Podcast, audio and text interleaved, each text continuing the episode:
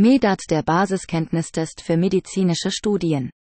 Themengebiet Physik Kapitel, Größen und Einheiten Unterkapitel, Grundgrößen, abgeleitete Größen und ihren Einheiten.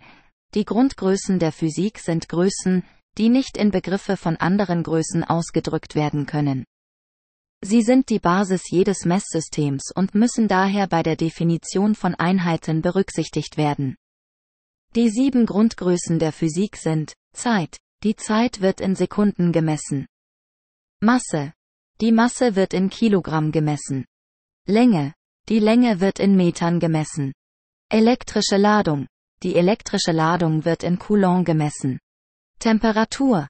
Die Temperatur wird in Kelvin gemessen. Strahlungsdichte.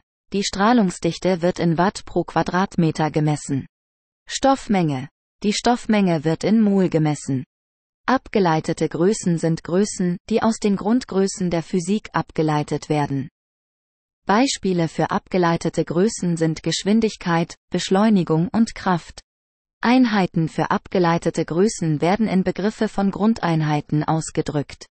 Beispielsweise wird die Geschwindigkeit in Metern pro Sekunde gemessen, die Beschleunigung in Metern pro Sekunde pro Sekunde und die Kraft in Newton, eine Kraft, die erforderlich ist, um eine Masse von einem Kilogramm mit einer Beschleunigung von einem Meter pro Sekunde pro Sekunde zu beschleunigen. MEDAT der Basiskenntnistest für medizinische Studien. Themengebiet Physik Kapitel, Mechanik Unterkapitel, Grundgrößen und Grundgesetze der Mechanik. In der Mechanik gibt es vier Grundgrößen, die es ermöglichen, die Bewegung von Körpern und die Wirkung von Kräften auf diese Körper zu beschreiben und zu verstehen. Die vier Grundgrößen der Mechanik sind Masse. Die Masse gibt an, wie viel Materie sich in einem Körper befindet. Die Masse wird in Kilogramm gemessen. Länge. Die Länge gibt an, wie lang ein Körper ist. Die Länge wird in Metern gemessen. Zeit. Die Zeit gibt an, wie viel Zeit vergangen ist oder wie lange etwas dauert. Die Zeit wird in Sekunden gemessen. Kräfte. Kräfte sind Einflüsse, die auf Körper wirken und deren Bewegung verändern. Kräfte werden in Newton gemessen. Diese vier Grundgrößen sind die Basis jedes Messsystems in der Mechanik und sind in allen Bereichen der Physik von großer Bedeutung. Sie werden häufig in Kombination miteinander verwendet, um abgeleitete Größen wie Geschwindigkeit, Beschleunigung und Kraft zu beschreiben und zu verstehen. Die wichtigsten Grundgesetze der Mechanik sind das erste Newtonsche Gesetz, Gesetz der Ruhe. Ein Körper befindet sich im Gleichgewicht, wenn die auf ihn wirkenden Kräfte gleich groß und entgegengesetzt sind. Das zweite Newtonsche Gesetz, Gesetz der Bewegung. Die Änderung der Bewegung eines Körpers ist direkt proportional zur auf ihn wirkenden Kraft und umgekehrt proportional zu seiner Masse. Das dritte Newtonsche Gesetz, Gesetz der Aktion und Reaktion. Für jede Kraft, die auf einen Körper wirkt, gibt es eine gleich große und entgegengesetzte Kraft, die auf einen anderen Körper wirkt. Das Gesetz von der Erhaltung der Energie. Die Gesamtenergie eines geschlossenen Systems bleibt immer konstant, es sei denn, es wird Energie von außen zugeführt oder abgeführt. Das Gesetz von der Erhaltung des Impulses. Der Gesamtimpuls eines geschlossenen Systems bleibt immer konstant, es sei denn, es wird Impuls von außen auf das System ausgeübt. Unterkapitel Erhaltungssätze der Mechanik Die Erhaltungsgesetze der Mechanik sind physikalische Gesetze, die beschreiben, wie sich bestimmte Größen im Laufe der Zeit in einem geschlossenen System verändern. Ein geschlossenes System ist ein System, bei dem keine Materie oder Energie hinzugefügt oder entfernt wird. Die Erhaltungsgesetze der Mechanik beschreiben also, wie sich bestimmte Größen im Laufe der Zeit in einem abgeschlossenen, isolierten System verändern. Die wichtigsten Erhaltungsgesetze der Mechanik sind das Gesetz von der Erhaltung der Energie. Es besagt, dass die Gesamtenergie eines geschlossenen Systems immer konstant bleibt, es sei denn, es wird Energie von außen zugeführt oder abgeführt. Das Gesetz von der Erhaltung des Impulses. Der Gesamtimpuls eines geschlossenen Systems bleibt immer konstant, es sei denn, es wird Impuls von außen auf das System ausgeübt. Das Gesetz von der Erhaltung der Masse. die Gesamtmasse eines geschlossenen Systems bleibt immer konstant, es sei denn, Materie wird hinzugefügt oder entfernt. Diese Erhaltungsgesetze spielen eine wichtige Rolle in vielen Bereichen der Physik, wie zum Beispiel der Thermodynamik und der Quantenmechanik. Sie ermöglichen es, die Veränderungen von Energie, Impuls und Masse in einem System zu beschreiben und zu verstehen und damit auch die Gesetze der Physik zu formulieren und zu verstehen. Translation und Rotation. Translation ist die Bewegung eines Körpers oder eines Objekts in eine andere Position, ohne dass die Eigenschaften des Objekts oder Körpers verändert werden. Eine Translation kann in jede Richtung erfolgen und kann durch eine Verschiebung in der X, Y oder Z-Richtung beschrieben werden.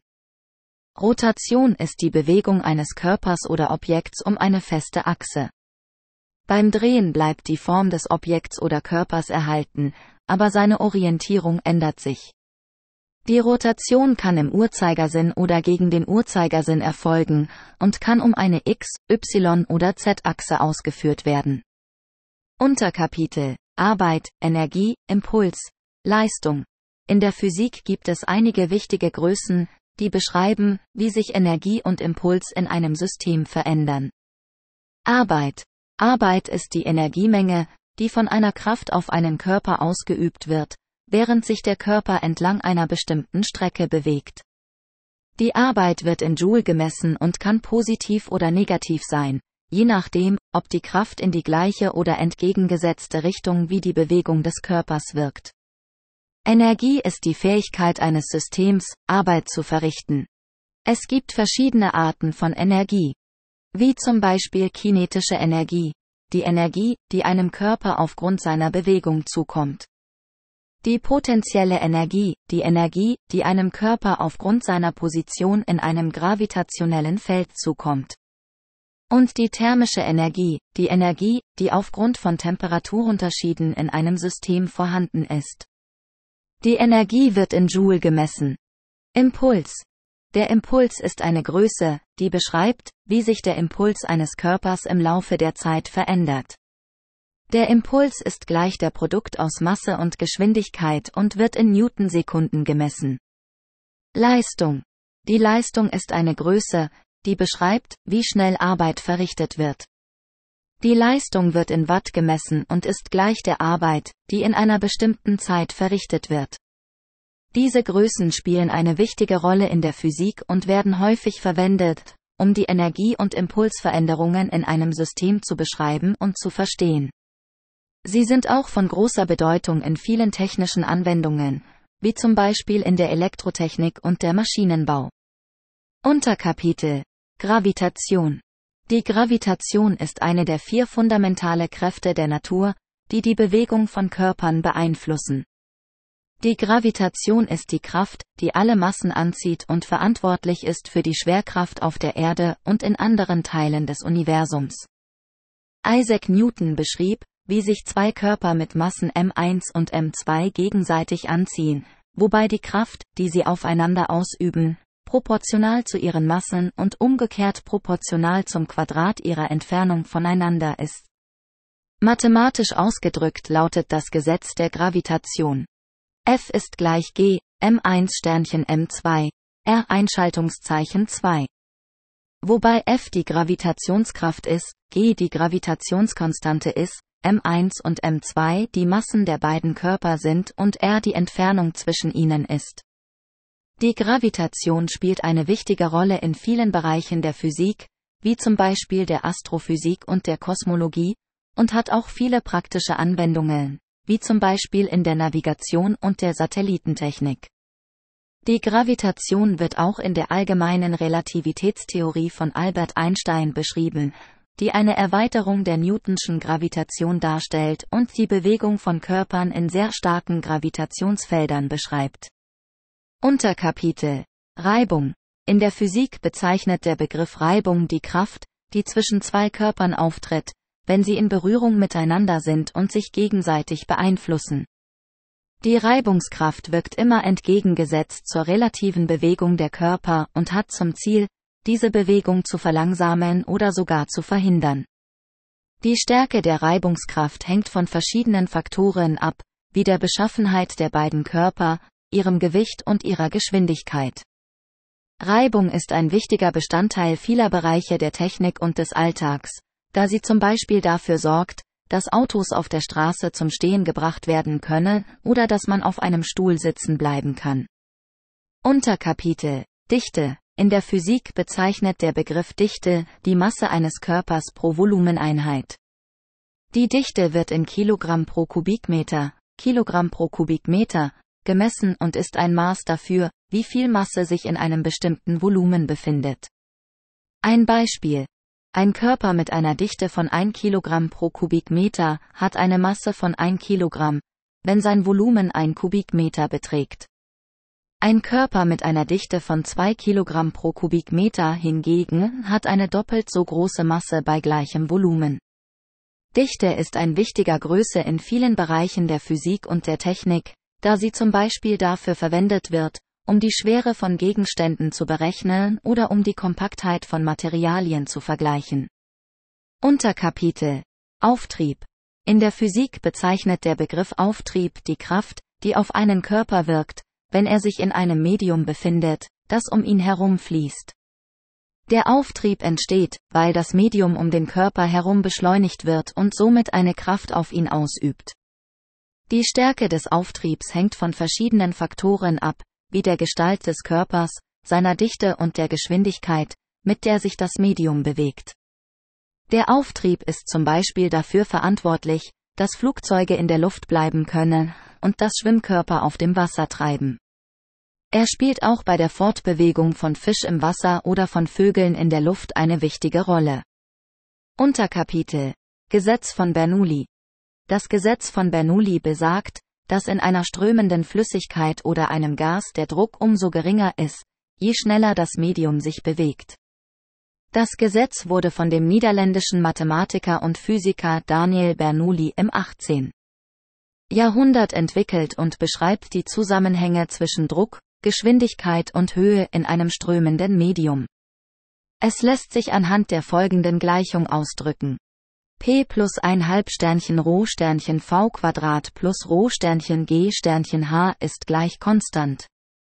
In dieser Gleichung stehen P für den Druck, Rho für die Dichte des Mediums, V für die Geschwindigkeit, G für die Gravitationsbeschleunigung und H für die Höhe über einem festen Bezugspunkt. Das Gesetz von Bernoulli findet in vielen Bereichen der Physik und Technik Anwendung, zum Beispiel bei der Berechnung von Flüssigkeitsströmungen in Rohren oder beim Verständnis von Flugphysik. Von Flugphysik. Ich hoffe, dir gefällt dieser Podcast und du kommst beim Lernen gut voran. Falls du weitere Lernhilfen benötigst oder dich einfach revanchieren möchtest, dann empfehle diesen Podcast gerne deinen Freunden oder kaufe liebend gerne mein dazu passendes Buch. Den Link dazu findest du in der Beschreibung oder unter www.amazon.de-dp-b0brlvrtmw Jeder Kauf und jede Empfehlung finanzieren dieses Projekt. In den nächsten Wochen und Monaten versuche ich weitere Studien, und aber genug mit den Almosen und zurück zum Medat und meiner Roboterstimme. Medat der Basiskenntnistest für medizinische Studien.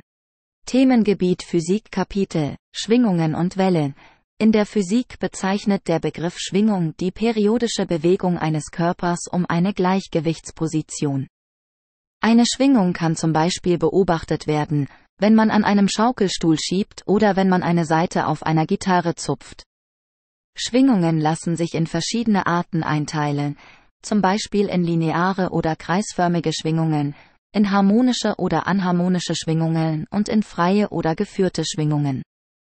Eine Welle ist eine Schwingung, die sich durch ein Medium fortpflanzt, ohne dass das Medium selbst von einem Ort zum anderen transportiert wird.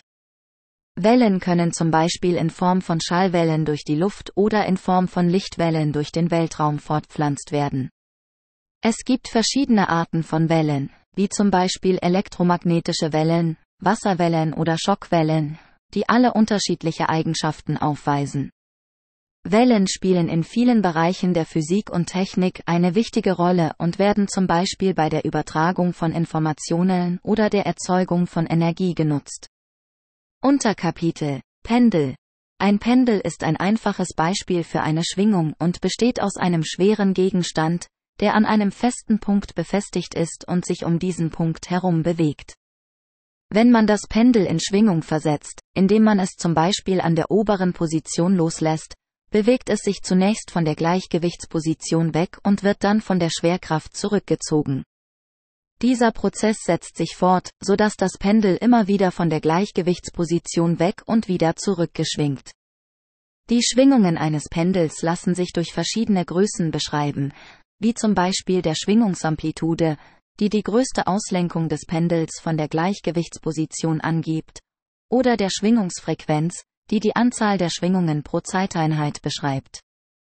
Das Verhalten eines Pendels lässt sich auch durch das sogenannte Pendelgesetz beschreiben, das besagt, dass die Schwingungsperiode eines Pendels von der Länge der Pendelstange und der Gravitationsbeschleunigung abhängt. Wellen können auch auf Pendelsysteme übertragen werden. Wenn man zum Beispiel ein Pendel in Schwingung versetzt und dann eine zweite Pendelstange an das erste Pendel hängt, wird die Schwingung auf die zweite Stange übertragen und als Welle fortgepflanzt. Dieses Phänomen wird als mechanische Welle bezeichnet und kann auch in anderen Systemen beobachtet werden, zum Beispiel bei der Übertragung von Schallwellen durch eine Kette oder ein Seil. Unterkapitel Harmonische Schwingungen Harmonische Schwingungen sind periodische Schwingungen, bei denen die Amplitude der Schwingung konstant bleibt und sich die Schwingungsbewegung regelmäßig wiederholt. Ein Beispiel für harmonische Schwingungen ist die Schwingung eines Pendels, das ohne Reibung oder andere Störfaktoren schwingt. Unterkapitel Gedämpfte Schwingungen Gedämpfte Schwingungen hingegen sind Schwingungen, bei denen die Amplitude der Schwingung mit der Zeit abnimmt. Dies kann zum Beispiel durch Reibung, Luftwiderstand oder andere Störfaktoren verursacht werden. Gedämpfte Schwingungen kommen in vielen Bereichen der Technik und des Alltags vor und lassen sich zum Beispiel beobachten, wenn man eine Feder in die Hand nimmt und sie zusammendrückt oder wenn man einen Basketball auf einer Straße hüpfen lässt. In manchen Fällen können Schwingungen auch kritisch gedämpft sein, das heißt, dass die Amplitude der Schwingung genauso schnell abnimmt, wie sie sich aufbaut. In diesem Fall kommt es zu einer sogenannten kritischen Dämpfung, bei der die Schwingungsbewegung sich immer weiter verlangsamt, bis sie schließlich zum Stillstand kommt. Kritisch gedämpfte Schwingungen kommen zum Beispiel bei der Dämpfung von Vibrationen in Maschinen oder bei der Dämpfung von Schallwellen in Schallschutzwänden vor. Unterkapitel Elementarwellen Elementarwellen sind Wellen, die sich durch ein Medium fortpflanzen, aber nicht aus anderen Wellen zusammengesetzt sind. Sie sind die kleinsten Wellen, die man sich vorstellen kann, und haben keine Unterstruktur. Elementarwellen gibt es in verschiedenen Formen, wie zum Beispiel als Schallwellen, Lichtwellen oder elektromagnetische Wellen. Unterkapitel Harmonische Wellen Harmonische Wellen hingegen sind Wellen, die aus der Überlagerung von mehreren Schwingungen mit verschiedenen Frequenzen bestehen. Sie können zum Beispiel durch das Zusammenspiel von Musikinstrumenten oder von Schallwellen in der Luft entstehen. Harmonische Wellen können sich in verschiedenen Formen ausbreiten, zum Beispiel als transverse Wellen, die sich senkrecht zur Ausbreitungsrichtung bewegen, oder als longitudinale Wellen, die sich parallel zur Ausbreitungsrichtung bewegen. Harmonische Wellen lassen sich auch durch ihre spektrale Zusammensetzung beschreiben, das heißt durch die Anzahl und die Amplitude der einzelnen Schwingungen, aus denen sie bestehen. Unterkapitel Überlagerung von Wellen Die Überlagerung von Welle bezeichnet das Zusammenwirken von mehreren Wellen, die an einem bestimmten Ort zur gleichen Zeit vorhanden sind. Wenn zwei oder mehr Wellen an einem Ort überlagert werden, können sich die Schwingungen der einzelnen Wellen addieren oder teilweise aufheben, je nachdem, wie sie zueinander ausgerichtet sind.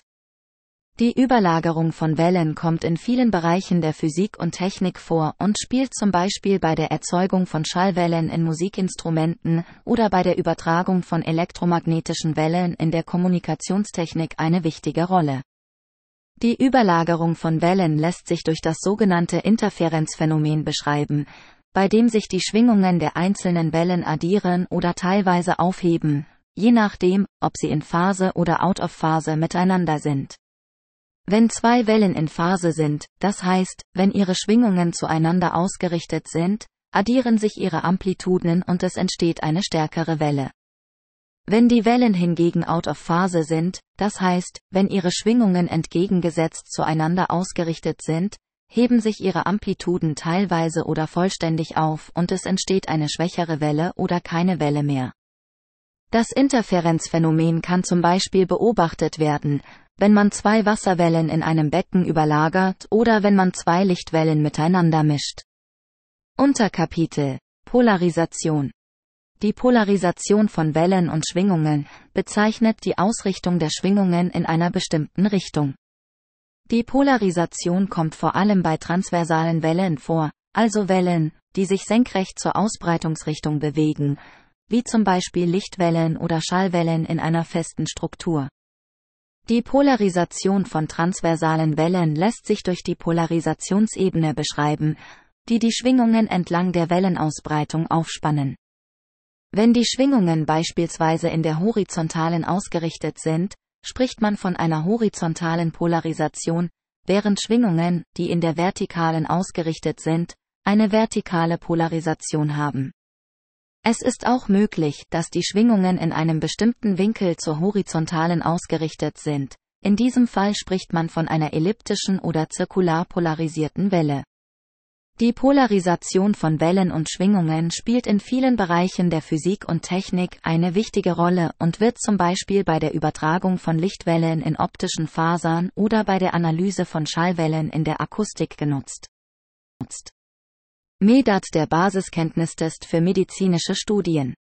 Themengebiet Physik Kapitel Wärmelehre Die Wärmelehre ist ein Teilgebiet der Physik, das sich mit der Erklärung von Wärme- und Temperaturphänomenen beschäftigt. Die Wärmelehre umfasst das Studium von Energieübertragungen durch Wärme, von Wärmeleitungen und Wärmestrahlung, von der Beziehung zwischen Wärme und Arbeit sowie von Wärmeübertragungsprozessen in verschiedenen Materialien und Systemen. Unterkapitel Temperatur Temperatur ist ein Maß für die Durchschnittsbewegungsenergie der Teilchen in einem Material oder einem System.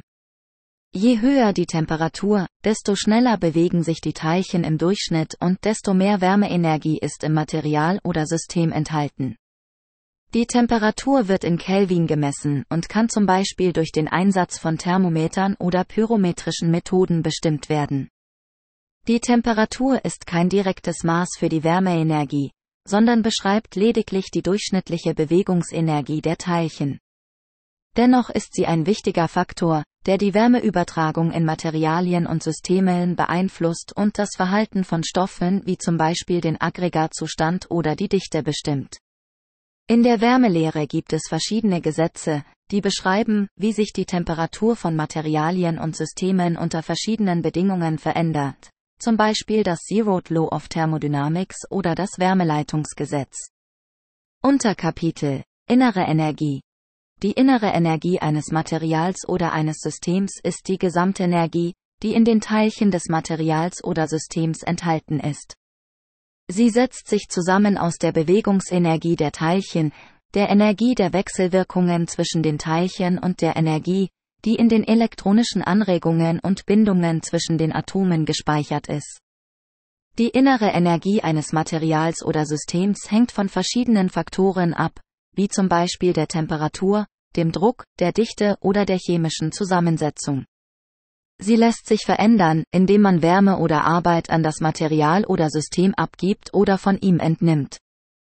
Die Änderung der inneren Energie kann zum Beispiel durch Wärmeübertragung, Arbeitsübertragung oder chemische Reaktionen verursacht werden. Die innere Energie eines Materials oder Systems ist ein wichtiger Faktor in vielen Bereichen der Physik und Technik und spielt zum Beispiel eine Rolle bei der Bestimmung von Wärme- und Arbeitszuständen oder bei der Analyse von thermodynamischen Prozessen. Unterkapitel Aggregatzustände der Materie Die Aggregatzustände der Materie beschreiben die verschiedenen Zustände, in denen Materie vorkommen kann, und hängen von verschiedenen Faktoren wie Temperatur, Druck und chemischer Zusammensetzung ab. Die bekanntesten Aggregatzustände sind fest, flüssig und gasförmig, aber es gibt auch andere Aggregatzustände, wie zum Beispiel plasmasförmig oder supersolid, die unter bestimmten Bedingungen auftreten können. Im festen Aggregatzustand sind die Teilchen der Materie durch starke Wechselwirkungen miteinander verbunden und haben nur sehr begrenzte Bewegungsmöglichkeiten. Das Material ist fest und hat eine definierte Form und Größe. Beispiele für feste Stoffe sind Metall, Glas oder Steine. Im flüssigen Aggregatzustand sind die Teilchen der Materie durch schwächere Wechselwirkungen miteinander verbunden und haben mehr Bewegungsmöglichkeiten.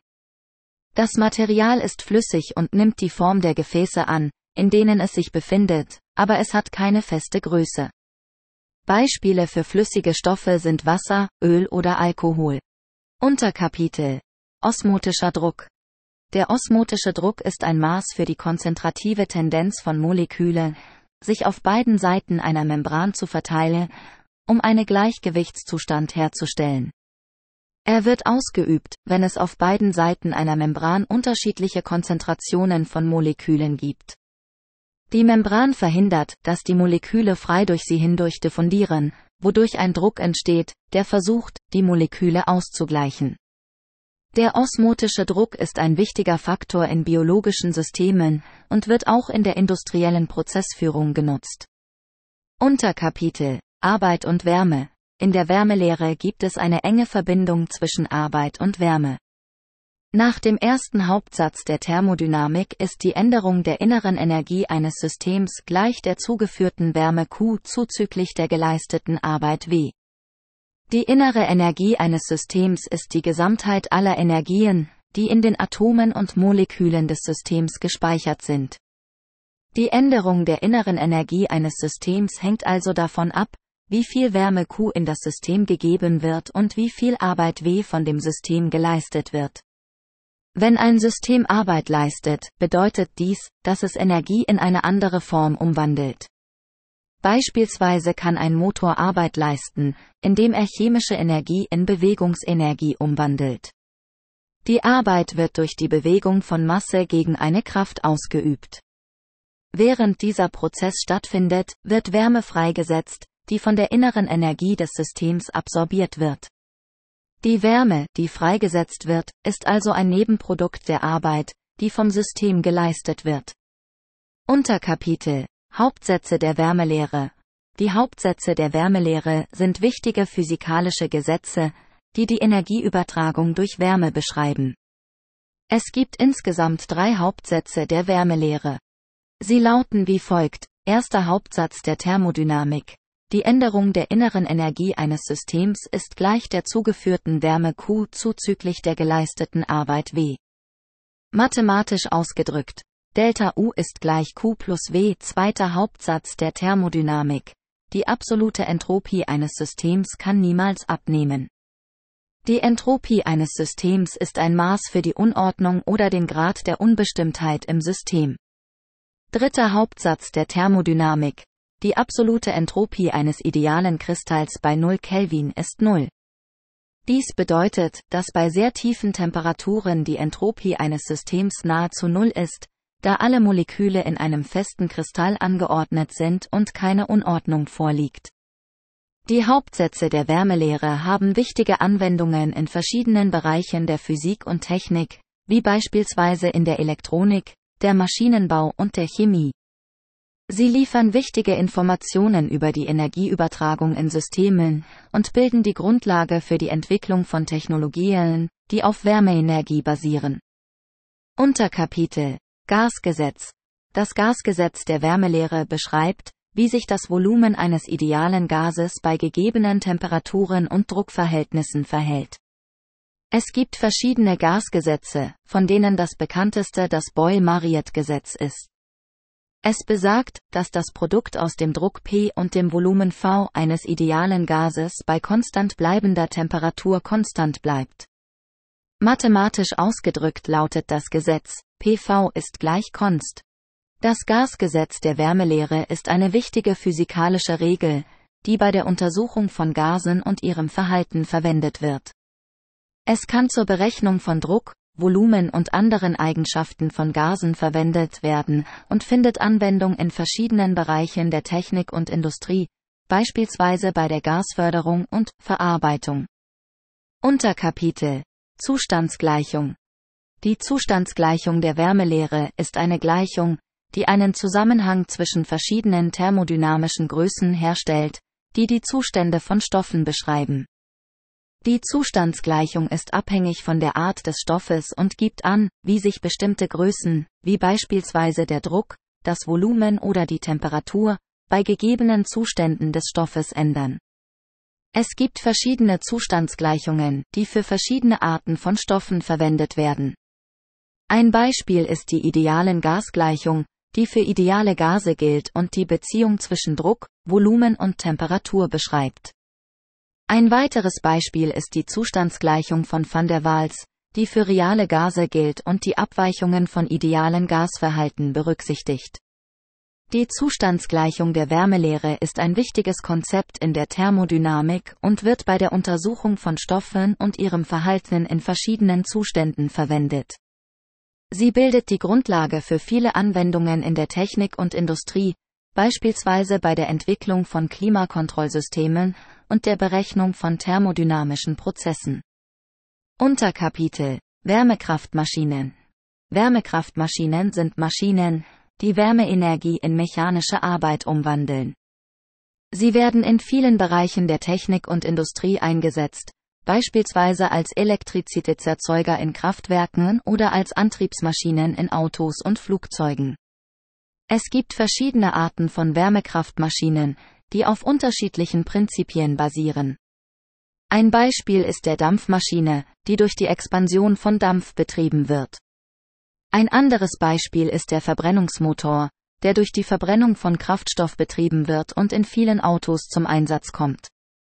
Wärmekraftmaschinen sind wichtige Technologien, die in vielen Bereichen der Industrie und des täglichen Lebens eine Rolle spielen. Sie bieten eine effiziente Möglichkeit, Wärmeenergie in mechanische Arbeit umzuwandeln und damit zur Erfüllung von Energiebedarf beizutragen. Unterkapitel Anomalie des Wassers Die Anomalie des Wassers bezieht sich auf das Verhalten von Wasser im Bereich von etwa 0 bis 4 Grad Celsius. Normalerweise nehmen die meisten Stoffe beim Erhitzen an Volumen zu und beim Abkühlen ab. Bei Wasser tritt jedoch etwas Seltsames auf. Es dehnt sich beim Gefrieren aus und nimmt an Volumen zu, anstatt zusammenzuschrumpfen. Dieses Verhalten ist für das Leben auf der Erde von großer Bedeutung, da es dafür sorgt, dass Eis an der Oberfläche schwimmt und nicht sinkt. Wenn Eis sinken würde, wären viele Gewässer im Winter vollständig zugefroren und Lebewesen, die darauf angewiesen sind, wären nicht in der Lage, darunter zu überleben. Diese Anomalie des Wassers ist auf die spezielle Struktur der Wassermoleküle zurückzuführen. Die Wassermoleküle sind sehr polar und haben daher eine hohe Anziehungskraft zueinander. Dies führt dazu, dass sie sich in festen Kristallen ausrichten, wenn sie gefrieren, und dass sie beim Schmelzen enger zusammengepackt werden. Die Anomalie des Wassers resultiert aus dieser speziellen Struktur der Wassermoleküle und ist ein Beispiel dafür, wie die Eigenschaften von Stoffen von ihrer molekularen Struktur abhängen können. Abhängen können. Ich hoffe, dir gefällt dieser Podcast und du kommst beim Lernen gut voran. Falls du weitere Lernhilfen benötigst oder dich einfach revanchieren möchtest, dann empfehle diesen Podcast gerne deinen Freunden oder kaufe liebend gerne mein dazu passendes Buch. Den Link dazu findest du in der Beschreibung oder unter www.amazon.de-dp-b0brlvrtmw Jeder Kauf und jede Empfehlung finanzieren dieses Projekt. In den nächsten Wochen und Monaten versuche ich weitere Studien und aber genug mit den Almosen und zurück zum Medat und meiner Roboterstimme. MEDAT der Basiskenntnistest für medizinische Studien. Themengebiet Physik Kapitel Elektrizitätslehre. Die Elektrizitätslehre ist ein Teilgebiet der Physik, das sich mit der Erforschung von Elektrizität und elektrischen Phänomenen beschäftigt. Sie umfasst die grundlegenden Gesetze, die das Verhalten von Elektrizität beschreiben, sowie die Anwendungen von Elektrizität in verschiedenen Bereichen wie zum Beispiel der Elektronik und der Elektrotechnik. Ein wichtiger Aspekt der Elektrizitätslehre ist die Elektrostatik, die sich mit statischen elektrischen Ladungen und ihren Auswirkungen beschäftigt. Ein weiteres wichtiges Gebiet ist die Elektrodynamik, die sich mit bewegten Ladungen und elektrischen Strömen beschäftigt. Die Elektrizitätslehre spielt auch in vielen anderen Bereichen der Physik, wie zum Beispiel der Atomphysik und der Astrophysik, eine wichtige Rolle. Unterkapitel Elektrische Ladungen Elektrische Ladungen sind die Grundlage für Elektrizität und elektrische Phänomene. Sie sind Eigenschaften von Teilchen, die für elektrische Kräfte und Felder verantwortlich sind. Es gibt zwei Arten von elektrischen Ladungen, positive Ladungen und negative Ladungen. Teilchen mit positiven Ladungen haben eine überschüssige Anzahl von Protonen, während Teilchen mit negativen Ladungen eine überschüssige Anzahl von Elektronen haben. Elektrische Ladungen sind quantisiert, das bedeutet, dass sie nur in ganzzahligen Vielfachen von einer bestimmten Grundeinheit, dem Elektronenladungseinheit, vorkommen können. Die Elektronenladungseinheit ist eine sehr kleine Ladung und ist die Ladung von einem Elektron oder einem Proton. Elektrische Ladungen sind auch konservativ. Das bedeutet, dass sie bei Wechselwirkungen zwischen Teilchen immer in der gleichen Gesamtmenge vorhanden bleiben. Wenn zum Beispiel zwei Teilchen miteinander interagieren und eines von ihnen eine positive Ladung und das andere eine negative Ladung hat, kann die negative Ladung von dem einen Teilchen auf das andere übertragen werden, aber die Gesamtmenge an Ladung bleibt immer gleich. Unterkapitel Elektrisches Feld Ein elektrisches Feld ist ein physikalisches Feld, das elektrische Kräfte auf elektrische Ladungen ausübt. Es kann visualisiert werden als ein Netzwerk von Linien, die die Richtung anzeigen, in die eine positive Ladung gerichtet wäre, wenn sie sich im Feld befände.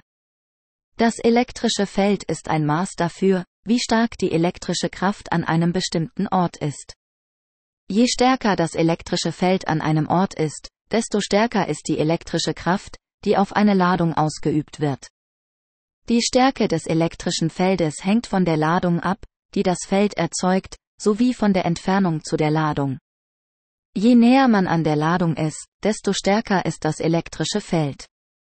Elektrische Felder können von verschiedenen Arten von Ladungen erzeugt werden, zum Beispiel von Elektronen oder von Atomkernen. Sie spielen eine wichtige Rolle in der Elektrizitätslehre und werden in vielen Bereichen der Technik und der Naturwissenschaften verwendet. Unterkapitel Elektrische Spannung Die elektrische Spannung, auch als elektrischer Potentialunterschied oder elektrischer Druck bezeichnet, ist ein Maß für die elektrische Kraft, die auf eine Ladung ausgeübt wird, um sich in einem elektrischen Feld zu bewegen. Sie wird in Volt, V, gemessen und gibt an, wie viel Arbeit erforderlich ist, um eine Ladung von einem Punkt zu einem anderen zu befördern. Die elektrische Spannung entsteht, wenn elektrische Ladungen auf unterschiedlichen Seiten eines elektrischen Feldes unterschiedliche Potenziale haben.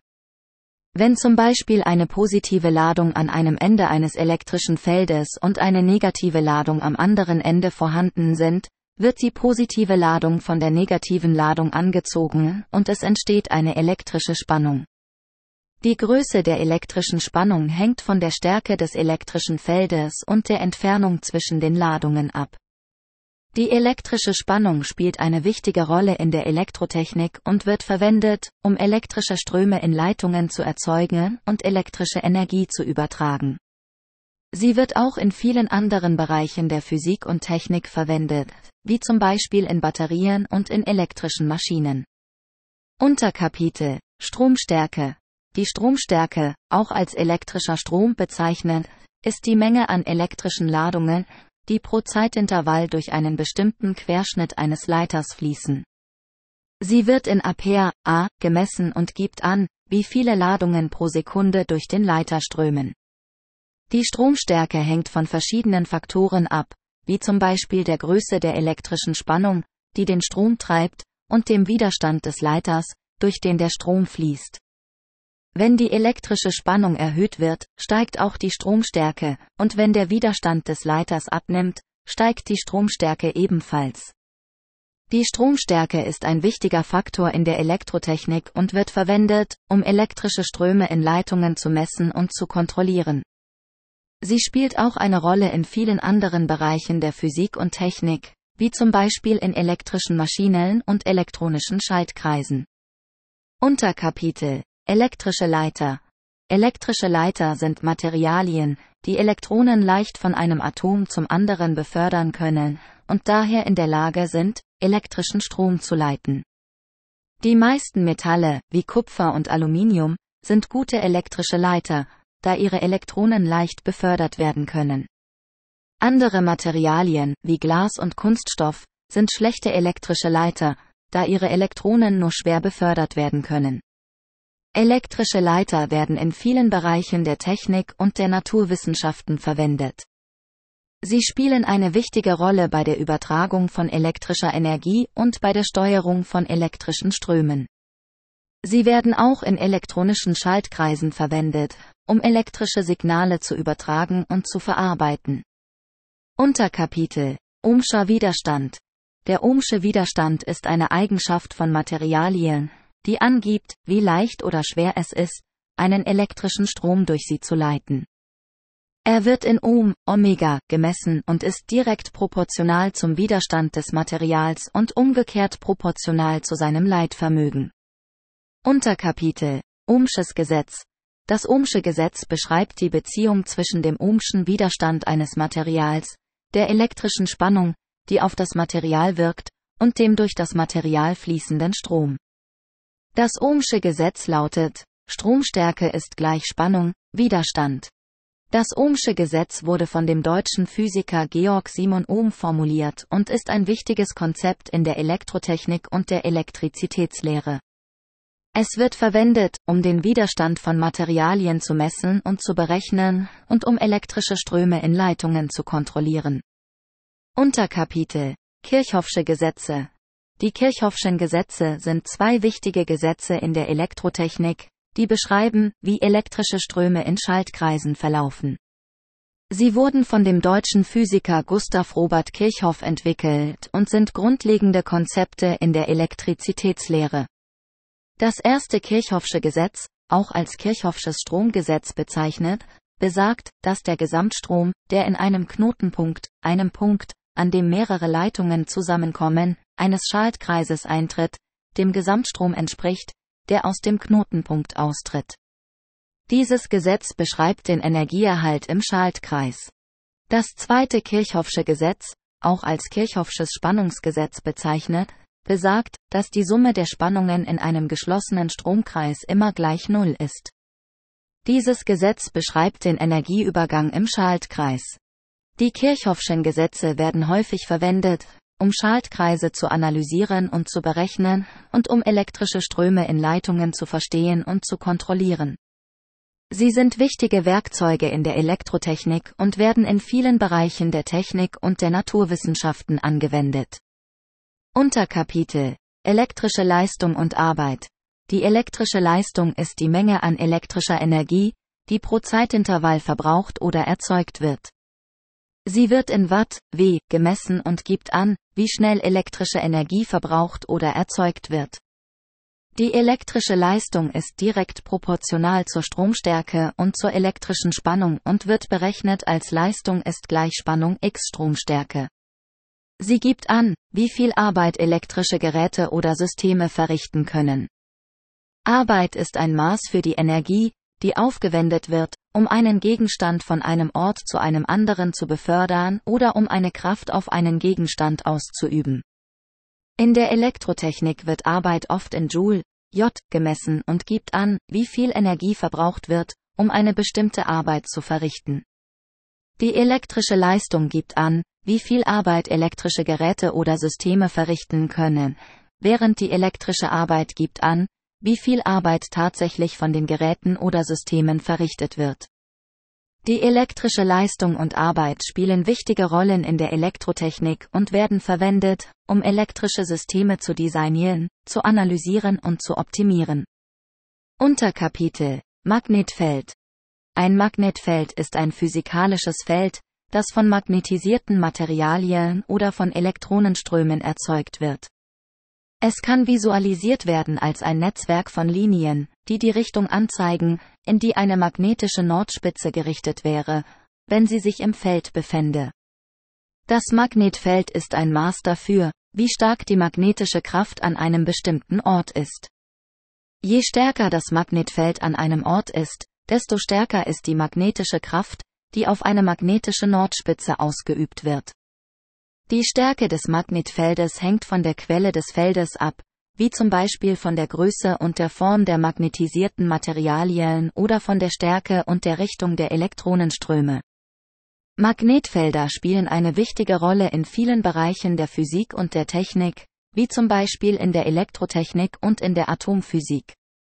Sie werden auch in der Natur beobachtet, zum Beispiel in magnetisierten Sternen wie der Sonne. Unterkapitel Wechselstrom, Effektivwert, Amplitude, Frequenz. Wechselstrom ist eine Art von elektrischem Strom, bei dem die Richtung periodisch wechselt. Er wird häufig verwendet, um elektrische Energie zu übertragen und zu verteilen, da er einfach transformiert werden kann und weniger Verluste hat als Gleichstrom. Der Effektivwert, auch als Scheitelwert bezeichnet, ist der Durchschnittswert, den ein Wechselstrom über einen bestimmten Zeitraum hat. Er gibt an, wie viel elektrische Energie pro Zeit durch den Strom übertragen wird und wird in Watt, W, gemessen. Die Amplitude ist die größte Stärke, die ein Wechselstrom erreicht, und wird in Volt, V, gemessen. Sie gibt an, wie stark die elektrische Spannung im Strom ist. Die Frequenz ist die Anzahl der Wechsel pro Zeitintervall und wird in Hertz, Hz, gemessen. Sie gibt an, wie schnell der Strom seine Richtung wechselt und gibt an, wie hoch die Frequenz der Schwingungen ist, die von dem Strom verursacht werden. Unterkapitel Elektromagnetische Wellen, Frequenzspektrum, Wellenlängen. Elektromagnetische Wellen sind Schwingungen von elektrischen und magnetischen Feldern, die sich durch den Raum fortbewegen. Sie gehören zur Familie der elektromagnetischen Strahlung und beinhalten verschiedene Arten von Welle, wie zum Beispiel Radiowellen, Mikrowellen, Infrarotstrahlung und sichtbares Licht. Das Frequenzspektrum ist ein Maß für die Frequenzen von elektromagnetischen Wellen und gibt an, welche Frequenzen von welchen Arten von Wellen verwendet werden. Es wird in Hertz, Hz, gemessen und gibt an, wie viele Schwingungen pro Sekunde stattfinden. Die Wellenlänge ist die Entfernung zwischen zwei benachbarten Schwingungen und wird in Metern, m, gemessen. Sie gibt an, wie lang eine einzelne Welle ist und ist invers proportional zur Frequenz. Das heißt, je höher die Frequenz, desto kürzer ist die Wellenlänge. Das Frequenzspektrum und die Wellenlänge sind wichtige Kenngrößen von elektromagnetischen Wellen und werden verwendet, um sie zu analysieren und zu charakterisieren. Unterkapitel Ausbreitungsgeschwindigkeit der elektromagnetischen Welle die Ausbreitungsgeschwindigkeit der elektromagnetischen Welle ist die Geschwindigkeit, mit der sich die Welle durch den Raum fortbewegt. Sie wird in Metern pro Sekunde, m pro Sekunde, gemessen und ist ein wichtiges Konzept in der Physik und der Elektrotechnik. Die Ausbreitungsgeschwindigkeit elektromagnetischer Wellen ist abhängig von der Beschaffenheit des Mediums, durch das sie sich fortbewegen. In freiem Raum beträgt die Ausbreitungsgeschwindigkeit elektromagnetischer Wellen etwa 300.000 km pro Sekunde, was der Lichtgeschwindigkeit entspricht. In anderen Materialien wie Luft, Wasser oder Glas kann die Ausbreitungsgeschwindigkeit abweichen. Die Ausbreitungsgeschwindigkeit elektromagnetischer Wellen ist ein wichtiger Faktor bei der Berechnung von Signalen und bei der Übertragung von elektrischer Energie und spielt auch eine Rolle bei der Entstehung und dem Verhalten von elektromagnetischen Feldern. Elektromagnetischen Feldern. MEDAT der Basiskenntnistest für medizinische Studien. Themengebiet Physik Kapitel. Optik Optik ist der Teil der Physik, der sich mit dem Verhalten und den Eigenschaften von Licht und anderen elektromagnetischen Wellen beschäftigt. Sie umfasst Theorien, die das Verhalten von Licht beschreiben, sowie Instrumente und Techniken, die zur Messung und Analyse von Licht verwendet werden. Die Optik befasst sich mit verschiedenen Aspekten des Lichts, wie zum Beispiel der Ausbreitung von Licht, der Interaktion von Licht mit Materie, der Beugung und Brechung von Licht an Grenzflächen und der Polarisation von Licht. Sie befasst sich auch mit optischen Instrumenten wie Teleskopen, Mikroskopen und Linsen und mit optischen Effekten wie dem Regenbogen und dem Farbkontrast. Optik spielt eine wichtige Rolle in vielen Bereichen der Technik und der Naturwissenschaften und wird in der Astronomie, der Medizin, der Elektrotechnik und in vielen anderen Bereichen angewendet. Sie hat auch wichtige Anwendungen in der Informationsverarbeitung und der Kommunikationstechnik. Unterkapitel Geometrische und Wellenoptik Die geometrische Optik ist ein Teilgebiet der Optik, das sich mit dem Verhalten von Licht aufgrund seiner Ausbreitung als geradlinige Strahlen beschäftigt. Sie wird verwendet, um das Verhalten von Licht in optischen Instrumenten wie Linsen und Spiegeln zu beschreiben und zu berechnen und um das Bild, das von diesen Instrumenten erzeugt wird, zu verstehen. Die Wellenoptik ist ein anderes Teilgebiet der Optik, das sich mit dem Verhalten von Licht als elektromagnetische Welle beschäftigt. Sie wird verwendet, um das Verhalten von Licht in Materialien zu beschreiben und zu berechnen und um die Interaktion von Licht mit Materie zu verstehen. Die geometrische Optik und die Wellenoptik sind zwei unterschiedliche Ansätze zum Verständnis des Verhaltens von Licht. Die geometrische Optik wird häufig verwendet, um das Verhalten von Licht in optischen Instrumenten zu beschreiben, während die Wellenoptik häufig verwendet wird, um das Verhalten von Licht in Materialien zu beschreiben. Beide Ansätze spielen wichtige Rollen in der Optik und werden in vielen Bereichen der Technik und der Naturwissenschaften angewendet. Unterkapitel Welle-Teilchen-Dualismus Der Welle-Teilchen-Dualismus ist ein Konzept in der Physik, das besagt, dass manche Teilchen, wie Elektronen und Photonen, sowohl als Teilchen als auch als Wellen beschrieben werden können. Das Konzept des Welle-Teilchen-Dualismus wurde von verschiedenen Experimenten entwickelt, die zeigten, dass manche Teilchen Eigenschaften von Wellen aufweisen, wie zum Beispiel die Fähigkeit, durch enge Öffnungen zu diffundieren und Interferenzen zu bilden. Andererseits zeigten andere Experimente, dass manche Wellen Eigenschaften von Teilchen aufweisen, wie zum Beispiel die Fähigkeit, in bestimmten Bereichen zu absorbieren oder zu imitieren. Der Welle-Teilchen-Dualismus stellt ein Paradoxon dar und hat zu vielen Diskussionen und Theorien in der Physik geführt. Er wird häufig in der Quantenphysik und in der Atomphysik diskutiert und spielt eine wichtige Rolle bei der Erklärung von Phänomenen wie der Quantenverschränkung. Unterkapitel Absorption In der Optik bezeichnet die Absorption das Verschwinden von Lichtenergie, wenn es von einem Material aufgenommen wird. Sie ist ein wichtiger Prozess in der Optik und wird verwendet, um das Verhalten von Licht in Materialien zu beschreiben und zu verstehen. Wenn Licht auf ein Material trifft, wird ein Teil seiner Energie absorbiert und in andere Formen von Energie, wie Wärme, umgewandelt. Der Rest des Lichts wird reflektiert oder refraktiert, je nach den Eigenschaften des Materials. Die Absorption von Licht hängt von verschiedenen Faktoren ab, wie zum Beispiel der Wellenlänge und der Intensität des Lichts, der Art und der Dicke des Materials und der Temperatur des Materials.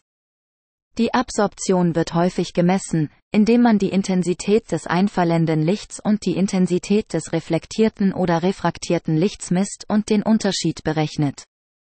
Die Absorption von Licht spielt eine wichtige Rolle in vielen Bereichen der Optik und der Technik, wie zum Beispiel in der Farbwissenschaft, in der Photonik und in der Medizin. Sie wird auch in der Umweltwissenschaften und in der Astronomie untersucht. Unterkapitel Optische Geräte Optische Geräte sind Instrumente, die Licht nutzen, um Bilder oder Informationen zu erzeugen, zu verarbeiten oder zu übertragen. Sie gehören zum Bereich der Optik und werden in vielen Bereichen der Technik und der Naturwissenschaften verwendet. Einige Beispiele für optische Geräte sind Teleskope, Instrumente, die verwendet werden, um ferne Objekte wie Sterne, Planeten und Galaxien zu betrachten. Mikroskope, Instrumente, die verwendet werden, um kleine Objekte wie Zellen oder Bakterien zu betrachten.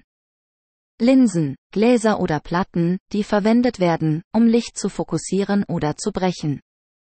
Kameras, Instrumente, die verwendet werden, um Bilder von der Welt um uns herum aufzunehmen. Projektoren, Instrumente, die verwendet werden, um Bilder oder Videos auf eine Wand oder eine Leinwand zu projizieren. Brille, ein optisches Gerät, das verwendet wird, um Sehfehler zu korrigieren und das Sehen zu verbessern. Optische Geräte spielen eine wichtige Rolle in vielen Bereichen der Technik und der Naturwissenschaften und werden häufig verwendet, um Bilder oder Informationen zu erfassen, zu verarbeiten oder zu übertragen. Unterkapitel Optik des Auges. Das Auge ist ein optisches Instrument, das Licht nutzt, um Bilder von der Welt um uns herum zu erzeugen. Es besteht aus verschiedenen Strukturen, die zusammenarbeiten, um Licht zu sammeln, zu fokussieren und zu projizieren. Das Auge hat eine Linse, die Licht sammelt und auf die Netzhaut fokussiert, eine empfindliche Schicht, die sich im Inneren des Auges befindet. Die Netzhaut enthält Photorezeptoren, die Licht absorbieren und in elektrische Signale umwandeln, die dann vom Gehirn verarbeitet werden. Das Auge hat auch Muskeln, die die Linse verformen können, um den Fokus auf Objekte in verschiedenen Entfernungen anzupassen. Es hat außerdem eine Regenbogenhaut, die Licht in verschiedene Farben brechen und den Farbkontrast verbessern kann. Das Auge ist ein wichtiger Teil des visuellen Systems und spielt eine wichtige Rolle bei der Wahrnehmung von Bildern und der Orientierung in der Welt um uns herum. Um. MEDAT der Basiskenntnistest für medizinische Studien. Themengebiet Physik Kapitel Atomphysik Atomphysik ist der Teil der Physik, der sich mit dem Aufbau und dem Verhalten von Atomen beschäftigt. Atome sind die kleinsten Einheiten von Elementen und bestehen aus einem Atomkern, der aus Protonen und Neutronen besteht, und aus Elektronen, die um den Kern herum kreisen. Die Atomphysik befasst sich mit verschiedenen Aspekten des Atoms, wie zum Beispiel dem Atomaufbau, den Kernkräften, der Radioaktivität und der Ionisierung. Sie nutzt verschiedene Konzepte und Theorien der Physik, wie zum Beispiel die Quantenmechanik und die Elektrodynamik, um das Verhalten von Atomen zu beschreiben und zu verstehen. Die Atomphysik spielt eine wichtige Rolle in vielen Bereichen der Technik und der Naturwissenschaften, wie zum Beispiel in der Materialwissenschaft, der Medizin und der Energietechnik. Sie hat auch wichtige Anwendungen in der Datenverarbeitung und der Kommunikationstechnik. Unterkapitel Atomaufbau Der Atomaufbau bezieht sich auf die Struktur und den Aufbau von Atomen. Atome bestehen aus einem Atomkern, der aus Protonen und Neutronen besteht, und aus Elektronen, die um den Kern herum kreisen. Der Atomaufbau ist von großer Bedeutung, da er das Verhalten von Atomen bestimmt und die Eigenschaften von Elementen erklärt. Die Atomphysik nutzt Konzepte wie die Quantenmechanik und die Elektrodynamik, um den Atomaufbau zu beschreiben und zu verstehen. Unterkapitel Atomkern der Atomkern ist der kleine, massive Teil des Atoms, der aus Protonen und Neutronen besteht. Er befindet sich im Zentrum des Atoms und hat eine positive Ladung. Die Protonen haben eine positive Ladung und die Neutronen haben keine Ladung. Der Atomkern macht nur etwa 1% der Masse des Atoms aus, aber er enthält fast die gesamte Masse des Atoms.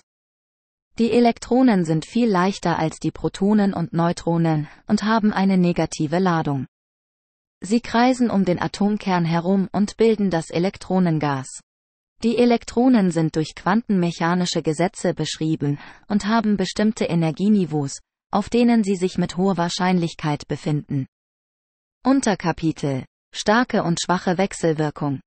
Die starke Wechselwirkung ist eine kraftvolle Kraft, die zwischen Quarks, die die Protonen und Neutronen bilden, wirkt.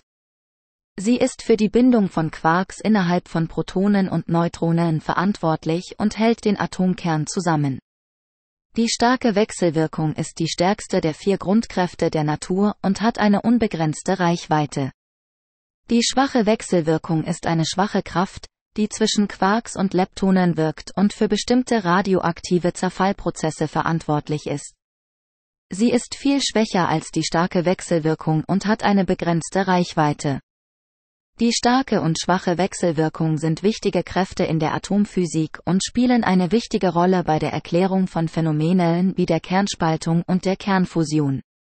Sie werden von der Quantentheorie der starken und schwachen Wechselwirkung beschrieben und sind Teil der allgemeinen Relativitätstheorie und der Standardteilchenphysik. Unterkapitel Elektronenorbitale Elektronenorbitale sind die Bereiche des Atoms, in denen sich Elektronen mit hoher Wahrscheinlichkeit befinden.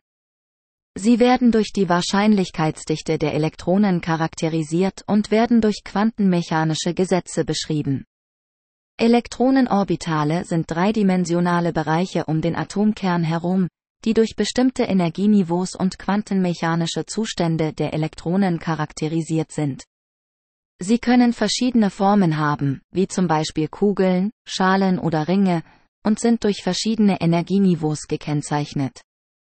Elektronenorbitale spielen eine wichtige Rolle bei der Bestimmung der Eigenschaften von Atomen und Molekülen und werden in der Atomphysik und der Chemie verwendet, um das Verhalten von Elektronen zu beschreiben und zu verstehen. Sie sind ein wichtiger Bestandteil der quantenmechanischen Theorien, die das Verhalten von Elektronen in Atomen beschreiben. Unterkapitel Kernkräfte Kernkräfte sind die Kräfte, die zwischen den Teilchen im Atomkern wirken. Es gibt zwei Arten von Kernkräften, die starke Kernkraft und die schwache Kernkraft. Die starke Kernkraft ist für die Bindung von Quarks innerhalb von Protonen und Neutronen verantwortlich und hält den Atomkern zusammen. Die schwache Kernkraft ist für bestimmte radioaktive Zerfallprozesse verantwortlich. Unterkapitel Kernspaltung Kernspaltung ist ein Prozess, bei dem der Atomkern in zwei oder mehr kleinere Kernfragmente gespalten wird. Sie wird durch die schwache Kernkraft verursacht und setzt enorme Mengen an Energie frei. Kernspaltung wird in Kernkraftwerken und in Atomwaffen verwendet. Unterkapitel Kernfusion Kernfusion ist ein Prozess, bei dem zwei oder mehr kleinere Atomkerne zu einem größeren Atomkern fusionieren. Sie setzt enorme Mengen an Energie frei und wird in Sternen und in Kernfusionsreaktoren verwendet. Kernfusion ist der Prozess, der in der Sonne und anderen Sternen stattfindet und die enormen Mengen an Energie produziert, die sie ausstrahlen. Unterkapitel Antiteilchen Antiteilchen sind Teilchen, die den gleichen Masse und die gleiche Spin wie normale Teilchen haben, aber die entgegengesetzte Ladung. Sie werden auch als antipartikuläre Teilchen bezeichnet. Antiteilchen können elektrisch geladene Teilchen wie Elektronen oder Protonen sein oder ungeladene Teilchen wie Neutronen oder Neutrinos. Wenn ein Teilchen und ein Antiteilchen zusammenkommen, können sie sich gegenseitig vernichten und enorme Mengen an Energie freisetzen. Dieser Prozess wird Annihilation genannt. Antiteilchen spielen eine wichtige Rolle in der Teilchenphysik und haben wichtige Anwendungen in der Kernphysik und der Astrophysik. Sie werden von der Theorie der Teilchenphysik und der Quantenmechanik beschrieben und können in Teilchenbeschleunigern produziert werden. Unterkapitel Radioaktive Stoffe und Radioaktivität Radioaktive Stoffe sind Stoffe, die radioaktiv sind und von selbst ionisierende Strahlung ausstrahlen. Sie werden auch als radioaktive Isotope bezeichnet. Radioaktive Stoffe sind instabil und zerfallen im Laufe der Zeit in stabilere Isotope oder Elemente. Dieser Prozess wird Radioaktivität genannt. Radioaktivität ist die Eigenschaft von radioaktiven Stoffen, von selbst ionisierende Strahlung auszustrahlen. Sie wird durch den Zerfall von Atomkernen verursacht und setzt enorme Mengen an Energie frei. Radioaktivität kann durch Kernspaltung oder Kernfusion verursacht werden und wird von der schwachen Kernkraft verursacht. Radioaktive Stoffe haben wichtige Anwendungen in der Medizin, der Industrie und der Wissenschaft. Sie werden zum Beispiel in der Diagnose und Behandlung von Krankheiten verwendet und in der Industrie zur Bestimmung von Materialeigenschaften und zur Qualitätskontrolle. Allerdings sind radioaktive Stoffe auch gefährlich und können Schäden an der Gesundheit verursachen, wenn sie nicht sicher handhabt werden. Unterkapitel Aktivität In der Atomphysik ist die Aktivität ein Maß für die Strahlungsrate von radioaktiven Stoffen. Sie wird in Becquerel, BQ, angegeben und gibt an, wie viele Atomkernzerfälle pro Sekunde in einer bestimmten Menge eines radioaktiven Materials stattfinden. Die Aktivität von radioaktiven Stoffen hängt von verschiedenen Faktoren ab, wie zum Beispiel dem Atomkernzerfallstyp, dem Zerfallswahrscheinlichkeitskoeffizienten und der Menge des radioaktiven Materials. Sie nimmt im Laufe der Zeit aufgrund des Atomkernzerfalls ab und kann durch Messung der Strahlungsrate bestimmt werden. Die Aktivität von radioaktiven Stoffen ist wichtig in der Atomphysik und in anderen Bereichen, in denen radioaktive Stoffe verwendet werden. Sie wird zum Beispiel zur Bestimmung von Hintergrundstrahlung, zur Messung von Radioaktivität in der Umwelt und zur Kontrolle von radioaktiven Abfällen verwendet. Unterkapitel Ionisierende Strahlung Ionisierende Strahlung ist Strahlung, die genügend Energie hat, um Elektronen aus Atomen zu entfernen und somit Atome zu ionisieren. Sie wird auch als harte Strahlung bezeichnet. Ionisierende Strahlung umfasst gebündelte Teilchen wie Alpha-Teilchen, Beta-Teilchen und Gammastrahlen. Sie kann auch aus Elektronen bestehen, die bei hohen Geschwindigkeiten oder in starken elektrischen Feldern beschleunigt werden, wie zum Beispiel bei Röntgenstrahlen. Ionisierende Strahlung hat die Fähigkeit, Materialien zu durchdringen und kann Schäden an der Gesundheit verursachen. Sie kann DNA-Schäden verursachen und somit das Risiko von Krebs erhöhen. Daher ist es wichtig, sichere Höchstmengen an ionisierender Strahlung zu definieren und zu überwachen. Absorption Unterkapitel Ionisierender Strahlung Die Absorption ionisierender Strahlung bezieht sich auf die Menge an ionisierender Strahlung, die von einem Material absorbiert wird. Sie hängt von verschiedenen Faktoren ab, wie zum Beispiel der Art der Strahlung, der Dichte und der Zusammensetzung des Materials und der Dicke des Materials. Die Absorption ionisierender Strahlung spielt eine wichtige Rolle bei der Abschätzung der Strahlenbelastung und bei der Entwicklung von Schutzmaßnahmen gegen ionisierende Strahlung. Unterkapitel Kosmische Strahlung Kosmische Strahlung ist Strahlung, die von außerhalb des Sonnensystems in den Weltraum kommt. Sie besteht aus hochenergetischen Teilchen, wie zum Beispiel Protonen, Neutronen und Elektronen, die mit hohen Geschwindigkeiten durch das Weltall reisen. Kosmische Strahlung wird durch verschiedene Prozesse im Weltall produziert, wie zum Beispiel durch Supernova-Explosionen, durch die Aktivität von Sternen und durch die Beschleunigung von Teilchen durch das Magnetfeld der Milchstraße. Sie kann auch aus der kosmischen Hintergrundstrahlung stammen, die von der frühen Entwicklung des Universums stammt. Kosmische Strahlung ist eine natürliche Strahlungsquelle und kann von der Erde aus beobachtet werden. Sie kann jedoch auch Schäden an der Gesundheit verursachen und muss daher in bestimmten Situationen, wie zum Beispiel bei Raumflügen, berücksichtigt werden. Die Überwachung und Modellierung der kosmischen Strahlung spielt daher eine wichtige Rolle in der Astrophysik und in der Raumfahrt. Und in der Raumfahrt. Ich hoffe, dir gefällt dieser Podcast und du kommst beim Lernen gut voran.